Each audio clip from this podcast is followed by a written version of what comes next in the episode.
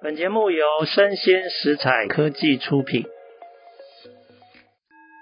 新创除了热血创意与活力，其他重点让长辈告诉你。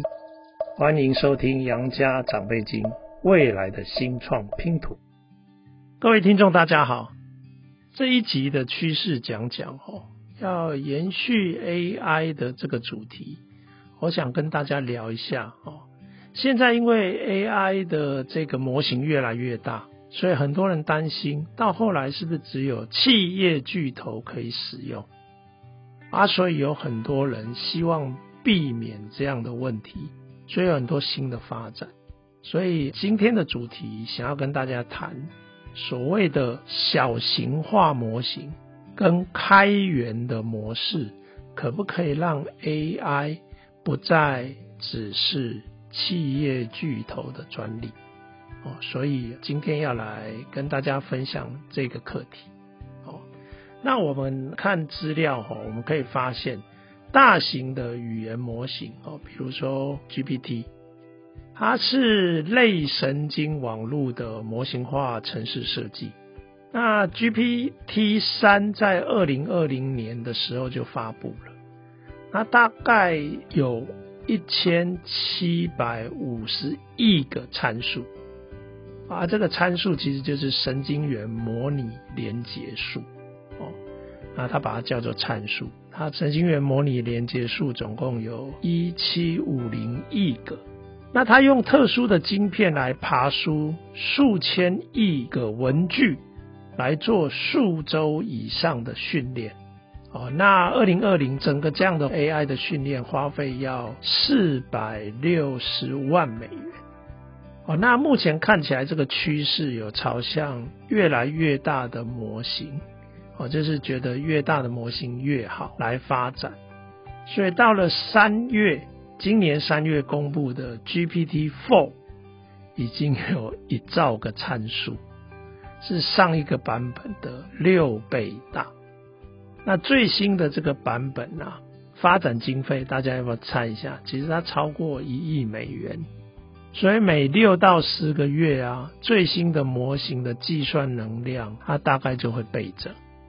那如果每十个月来计算能量倍增的话，哦，如果用这个前提来计算的话，到了二零二六年，AI 训练费用可能会超过十亿美。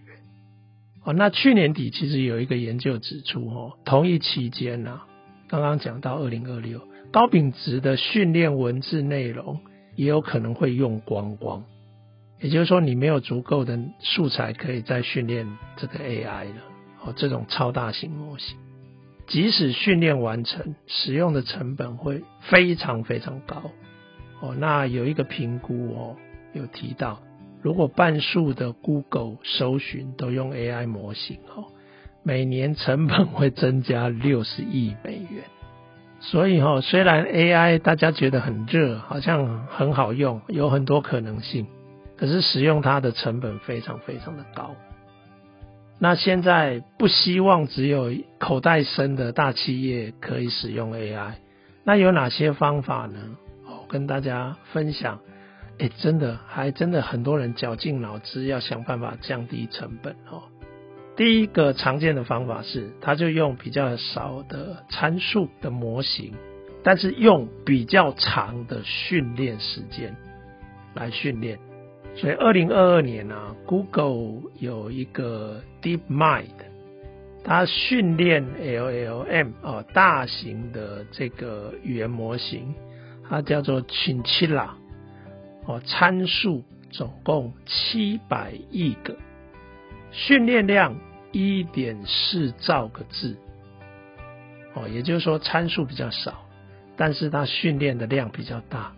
结果他发现啊，这个 AI 版本优于 GPT 三。哦，这个 GPT 三的参数啊，一千七百五十亿个，然后它训练量大概是三千亿个字。哦，那较小的语言模型啊，其实它可以用比较便宜的费用来使用。那其实这个就变成说，我的模型小啊，我就给它训练久一点。哦，这个是常见的第一种方法。那第二种方法哦，他就说，那我的模型啊，在计算上，我就选取比较少的小数点位数来计算。哦，比如说奥地利的一个研究机构，他在三月的时候，他使用类似 GPT 三的模型，但是他用的就是取比较少的小数点，所以他可以只用一个高阶的特殊晶片，就是 GPU，哦，他不必用到五个，哦啊，其实他用这种方式，他发现其实正确度啊，只是微幅非常些微的下降，啊，但是其实计算的量可以大幅的降低。所以这是第二种方式，用较少的小数点位数来计算。那第三个降低成本的方法，哦，或小型化的方法，就是有一些开发者啊，他就把用在一般目的、一般功能的这种大型模型啊，他就以这个为基础来调成特殊目的的语言模型，比如说生成法律文件。或侦测假新闻，这种算是特殊目的的 AI 哦，啊，它不是去开发一个特殊目的的 AI，而是想办法想要用既有的一般模型把它修改来满足这个目的。所以，比如说，它调整 Meta 开发的一个开源的模型叫做 Lama 哦，它的参数大概六百五十亿个哦，算是比较小。那它如果使用多个特殊晶片，哦，刚刚讲的 GPU，它训练几个小时到几天，就有办法变成这个特殊目的的 AI 模型。OK，所以他们用既有的模型来把它调成特殊目的的模型，这样也可以省钱。那第四个方法就是美国华盛顿大学他们的研究人员。他们使用开源模型，就是刚刚讲的 l a m a 跟简化小数点位数，哦，那两个方法同时用，而且采取一种所谓的低阶调整，什么意思？就是不动原来的模型参数，但是加入一小组新的参数，然后就微调那一小组的新参数，这样其实它可以做到什么？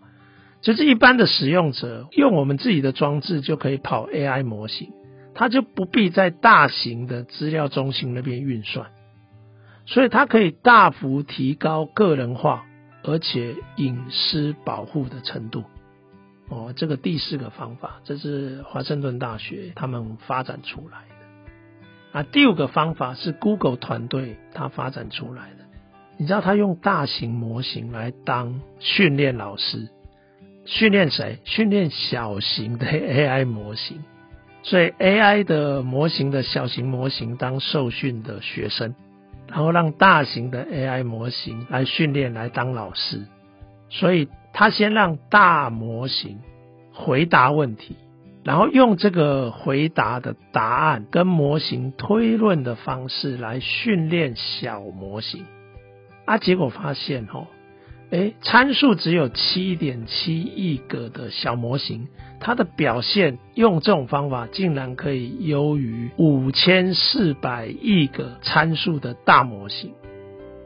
哦，那可以用在专业化的推论工作上哦。这个是 Google 团队现在在做的小型化的这种模式。那方法六，目前也有看过哦。模型的城市设计啊，目前都是用 Python，比较容易用。那城市设计师通常就不需要担心城市是怎么在晶片上运作。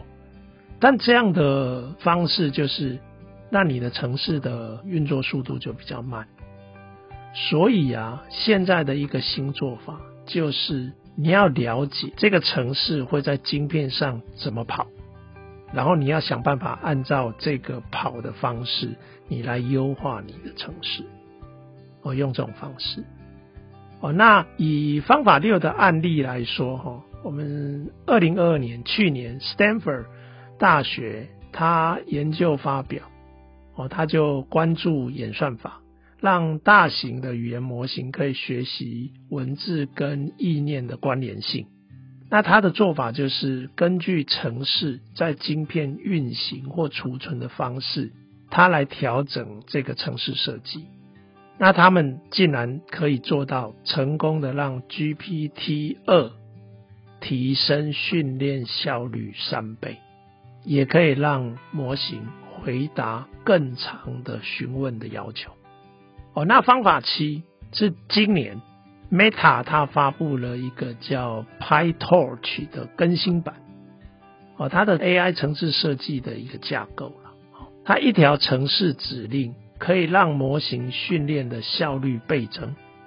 那另外有一个新创公司叫 Modular，它发表新的城市语言叫 Mojo，在某些城市设计个案中，它时效性啊，竟然是现在常用的 Python 的数千倍。这个新的语言程式，所以也就是说，那你有没有办法有一个新的城市设计架构或城市语言？哦，那方法八，那有的干脆哈、哦，就从晶片改良，改良晶片来跑城市。哦，那目前像 NVIDIA 他们很有竞争优势的这种特殊晶片 GPU，哦，它可能不适合应用在模型跑推论的时候。所以像 Google 啊、Meta、Amazon 啊，他们都开始开发自己的特殊的这个晶片，哦，想要避开这样的这种问题，来优化他们的 AI。哦，那以上就是这种小型模型或者是降低 AI 运用的成本的几个做法，还蛮多的哦，总共有八类。那这里面我想要特别提到哦，其实像这种大型模型，呃，它的训练需要很多个月，那耗费至少都是数千万美元起跳，感觉好像都是大企业才能够投入。那因此就有一群人哦，就不信邪，不希望事情是这样，他们想要让更多人可以运用，所以就有开源的社群，啊，那他就用一种技术叫 LoRA。L O R A，哦，那中文是把它翻成低阶调试，它已经可以把既有的大型语言模型最适化成特殊的这种工作。刚刚这个讲过，所以它就可以用更少的时间跟经费来从头训练。那刚刚讲了脸书创造的这个开源的模型 Llama，哦，它现在是开源的大型模型。那你就可以以这个为基础，哦，社群可以进行最适化的活动。那最小的版本目前有七十亿个哦。那你看 Google PaLM 的这个 AI 模型是五千四百亿个哦，可是刚刚讲的点数的这个开源的模型，它可以用到只有七十亿个参数哦，然后它还让这些相关的成果。继续成为开源的资源，那目的就是希望更多人投入在创新发展上。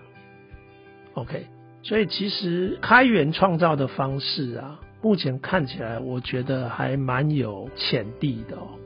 因为这种几小时内可以用美金一百元来调整完成，那这样的话，其实它门槛大幅降低，很多组织甚至搞不好个人。都有办法可以投入在这些相关的 AI 的开发跟应用上。那当然呢、啊，我在想未来的市场啊，有可能是付费的这种 AI 跟开源的 AI 会同时并存。我就像现在一样，好，那 AI 的资源体系啊，应该比过去我们一开始猜测的要更有能力分散化。也就是说，它可以更民主一些，哦，可以让更平民一些。那这样的好消息是，不会只有资源雄厚的这种组织或企业，它可以主导或者产生垄断跟控制。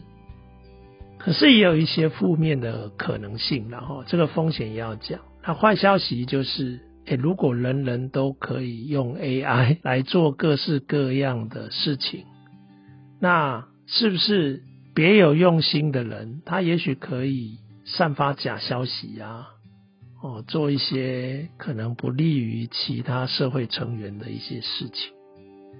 那这一类的这种小型化跟开源化，让 AI 平民化这样的努力，也有可能会让刚刚讲的那些社会的弊端哦，可能这类的风险就更难管制跟防范。